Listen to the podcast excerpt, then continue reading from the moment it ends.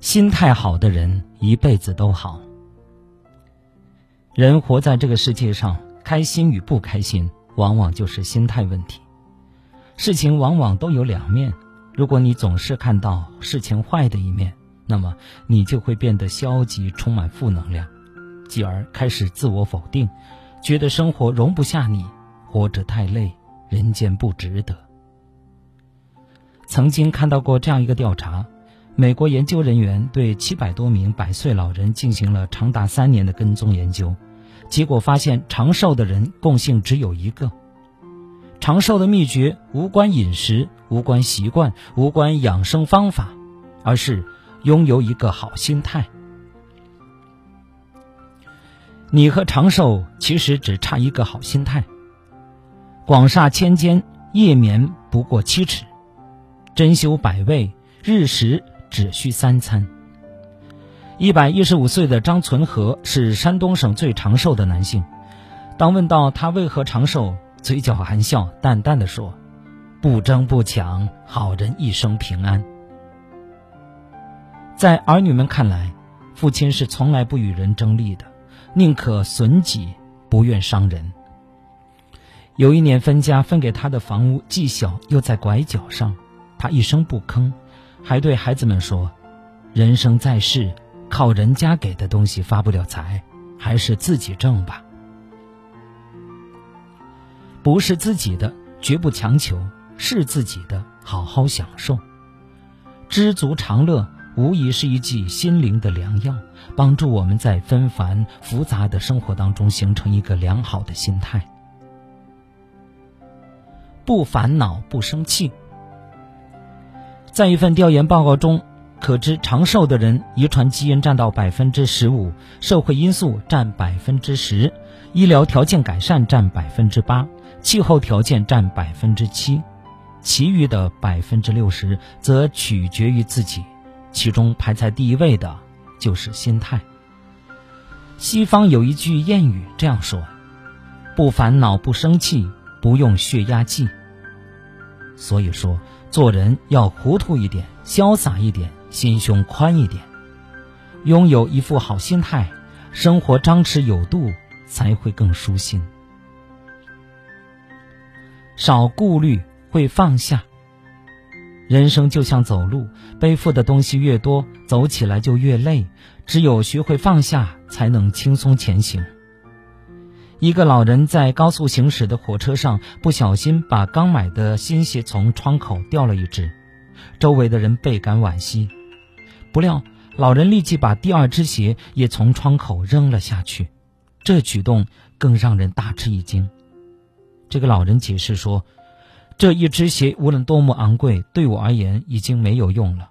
如果有谁能够捡到一双鞋子，说不定他还能穿呢。”其实很多时候，别太多的顾虑，既苦也无趣。乐观可以后天习得。人的一生不会一帆风顺，难免也会遇到不尽如人意的时候。调节心态，坦然应对人生当中遭遇的各种挫折和磨难，才会过得自信洒脱，才会对未来充满期待。有一对夫妻开车回家。妻子不小心将车撞上消防栓，最终导致翻车。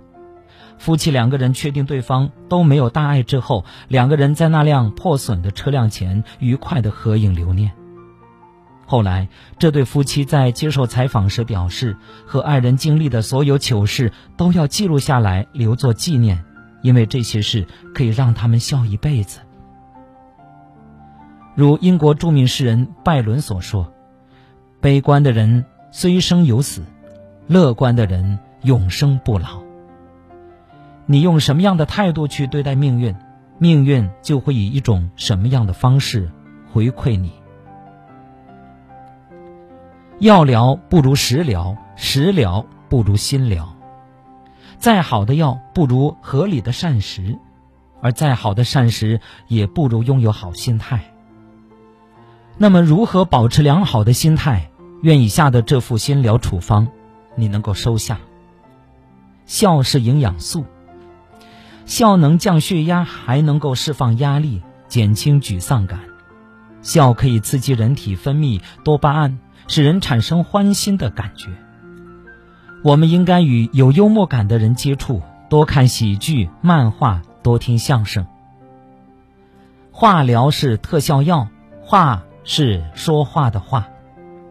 化疗每星期至少与家人交流十五个小时以上，夫妻之间每天至少交流两个小时，包括共进晚餐或者是午餐。多沟通，多交流，化疗也能成就好心态。这是美国白宫的保健医生曾经开给美国的总统布什一个健康的秘方。朋友是不老丹，研究人员发现，朋友圈广的人平均延寿七年。所以，不要总憋在家里，要努力的扩大生活圈子，多和朋友聚聚，多拓展我们的社交圈。宽容是调节阀。人在社会交往当中，吃亏、被误解、受委屈的事总是不可避免。面对这些，最明智的选择是学会宽容。一个不会宽容、只知道苛求别人的人，很容易进入健康的恶性循环。而学会宽容，就等于给自己的心理安上了调节阀。淡泊是免疫剂，做到小事糊涂。大事清楚，整天计较一些鸡毛蒜皮的事，心会很累的。遇事不妨潇洒大度一点，保持愉悦的心情和内心的满足感。一位哲人说过：“你的心态就是你的主人。”在现实生活中，我们不能控制自己的遭遇，却可以控制自己的心态；我们不能改变别人，却可以改变自己。一辈子很长，要学会自我调整，也要学会释放压力，要学会拿得起放得下，也要学会在不容易的日子里找乐子。心态好的人，一辈子都好。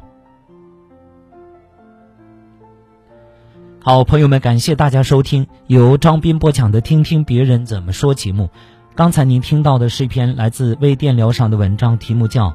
心态好的人，一辈子都好。